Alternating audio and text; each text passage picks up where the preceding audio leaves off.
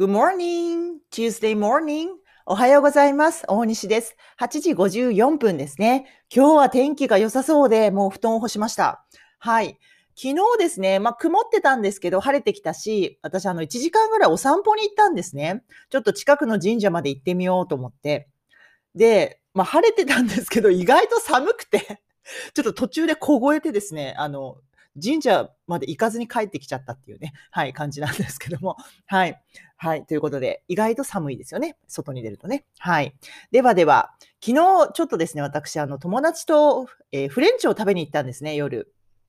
で、まあそこでちょっと思ったことをシェアさせていただき、えー今日は文法としてはですね、えー目的語に不定詞のみを取る動詞についてお話ししたいと思います。はい。えっ、と、じゃあ最初の文ですね。はい。えっ、と、私はね、あの、お酒を飲むのが好きなんですよね。まあ、いきなりなんですけど、まあ、食べることが好きです。とにかく。あの、食事を楽しむっていうことが大好きなんですね。だって幸せだからってことなんですけど、で、昨日行ったフレンチのレストランは、あの、全くあの、こう、お高く泊まってるとこではなくて、もういわゆるこう、本当に旅行に来たみたいな雰囲気になるような、まあ、フランスの本当にこう、大衆食堂みたいな感じ、しかも作られた感じじゃなくて、本当に、あの、もうパッション感じる、もう本当に、え、ここ福岡っていう感じをちょっと錯覚するぐらい旅行に来た気分になれるような、まあわかりますかね、そういうの。なんかこう、おしゃれなレストランってね、結構いっぱいあると思うんですけど、結構どこか作られてる感じだったりすると思うんですよ。でもその店主の方が、やっぱりフランスが好きでとか、思いがこもってるお店ってわかるじゃないですか。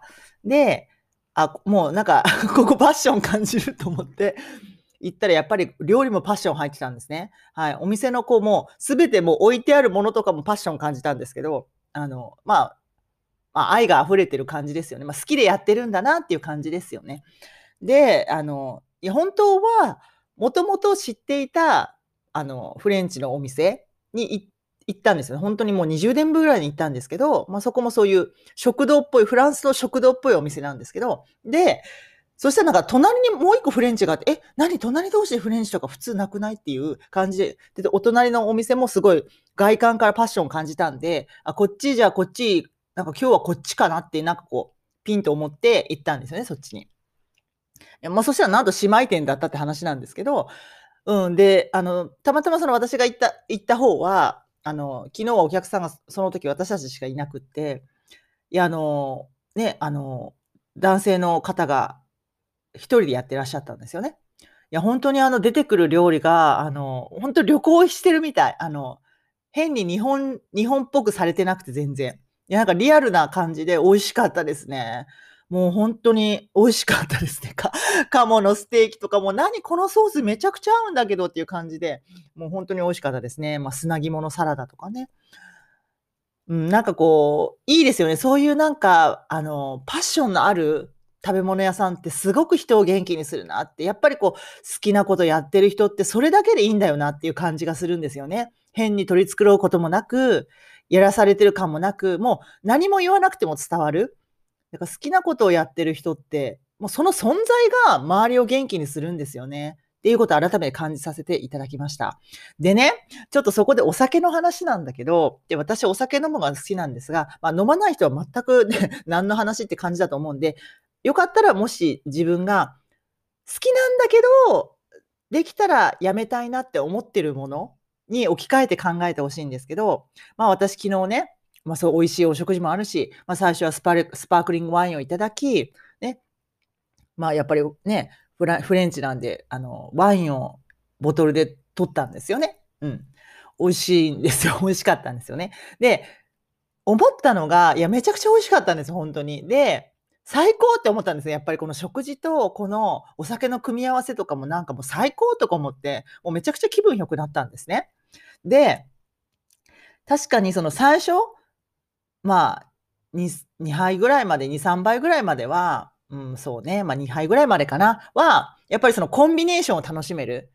2杯ぐらいまではそのお料理と、確かにお料理だけで食べるのも良いし、あとお料理とそのワインのコンビネーションもまた違う味になるから美味しいなっていうので、両方楽しめてよかったんだけど、やっぱりそうね、3杯目あたりぐらいですかね、ちょっとそこまで定かに覚えてはないけど、やっぱだんだんやっぱりす、あの、し脳が低下するじゃないですか。お酒、アルコールが入ってるから、ね、酔っ払わないにしても、脳が低、脳の能力が、思考力が低下するので、だんだん味がわからなくなるんですね、やっぱり。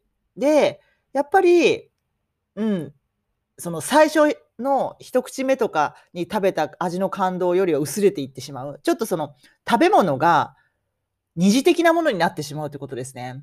だから私が昨日思ったのは別に全然あの酔っ払ったとかじゃないんですけど、でもやっぱりあの自分の思考力が低下してるのが分かったんですね、途中から。でももう飲んだんだけど、で思ったのが、あ、これだとやっぱ食事が薄くなっちゃうなと思って、うん、やっぱりお酒は 美味しいんだけど、うん、ちょっとやめたらどういう世界があるのかなっていうのをやっぱ個人的には知りたいなってちょっと思っています。なんかこれで、あの、禁酒したいとかなんかそういうなんか短編的な話ではなくて、短編的？うん、端的な話ではなくて、うん、なんていうのかなお。お酒はお酒で楽しいし、あと、そのお料理との確かにコンビネーションで新たな世界が広がるみたいなのもあると思うんですよね。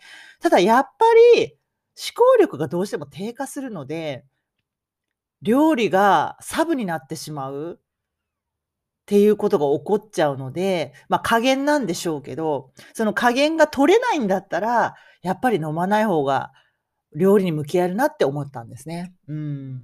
で、ちょっと私実はそこの世界を知らないことに気づいていて、なぜかというと大体飲むからです。ご飯を食べるときに。だから、最初の前半、ほんと3、お食事の時間の最初の3分の1ぐらいは、超料理と向き合ってるんだけど、実は残りの3分の2って、意外と料理と向き合ってないかもって思うんですよ。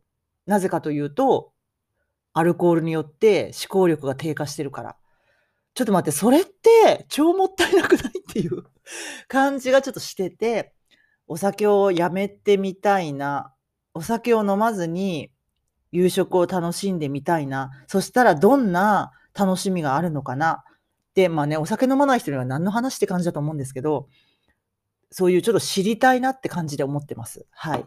ということですね。はい。では、文法行きましょうということで、ここ連日ね、えっ、ー、と、不定詞と同名詞の話をしてたと思うんですが、昨日は、えー、動詞の右側のね、目的語。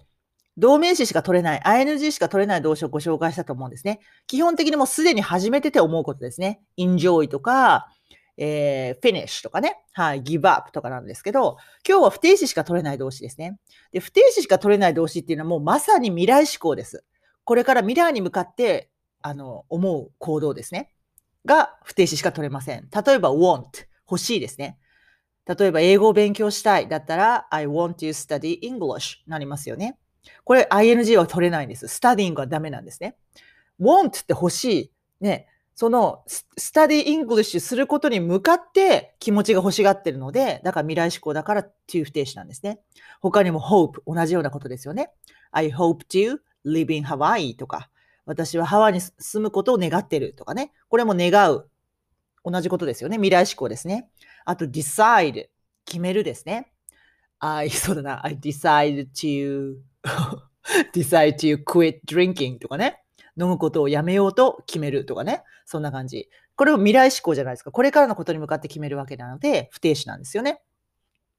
他にも何があるかな？えー、っと、まあ、promise とか約束するもそうですね。まあ、なんか同じ例になっちゃうんだけど、まあ、I promise to stop drinking とかね。飲むことをやめようと約束する。っていうことですよね。うん。まあ、そんな感じで、未来思考なんですよね。こういうふうに、知識としては、ああ、未来思考の動詞、未来に向かって思う動詞の時は to 不定詞なんだなって覚えておいて、あとはね、結局口が覚えることなんですよ。考えながら喋らないので、結局ね、英語を話せるようになりたいと思ったら、こういう文法知識とかめっちゃ大事なんですけど、知識はそっかーで OK です。そうなんだって思ったら、あとは結局口が覚えることなんで、必ずたくさん音読してくださいね。